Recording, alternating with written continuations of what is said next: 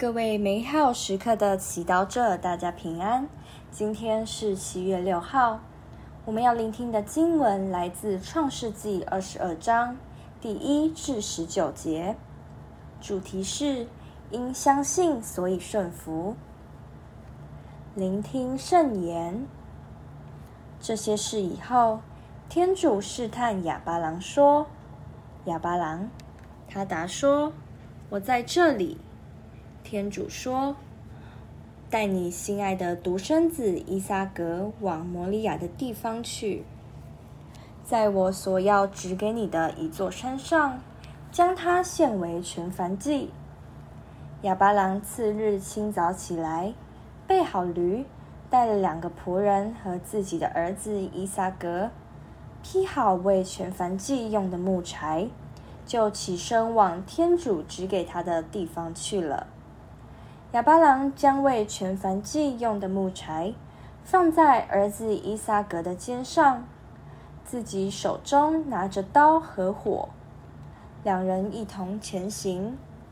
路上，伊撒格对父亲亚巴郎说：“阿爸。”他答说：“我儿，我在这里。”伊撒格说：“看，这里有火有柴。”但是哪里有做全燔祭的羔羊？亚巴郎答说：“我儿，天主自会照料做全燔祭的羔羊。”于是二人再继续一同前行。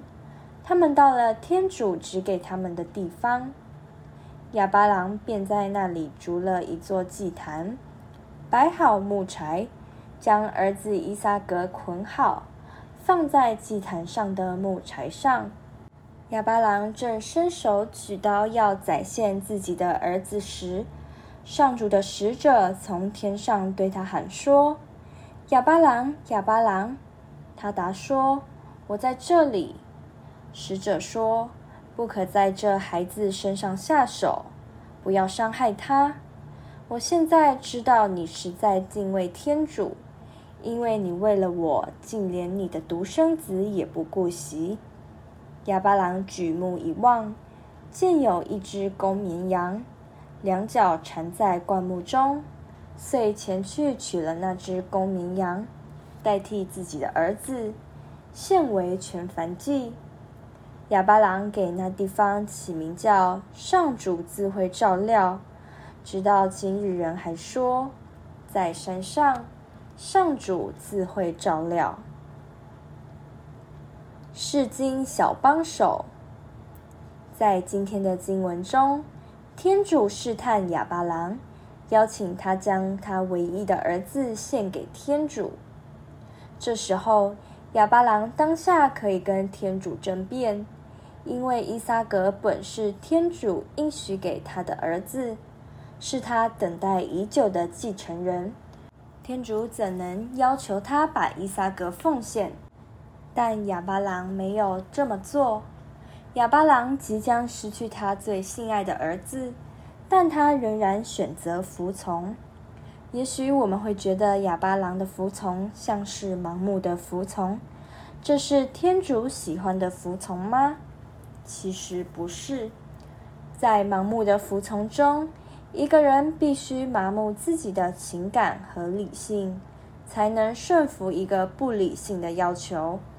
然而，亚巴郎的情感和理性并不是麻木的，他的服从透露出他对天主深切信任。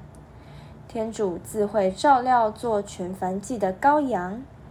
也许在他心深处，亚巴郎相信天主有他更大的安排。何况天主不会让他承受一件他无法承受的事情，所以即使他不确定天主的计划是什么，他也因为相信而把自己的儿子的未来交托给天主。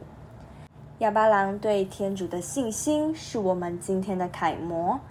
今天天主也挑战我们检视自己的信德，我们有多信任天主？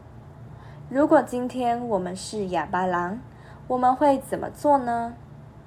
如果我们选择拒绝天主的要求，这如何反映出我们对天主的信心和看法呢？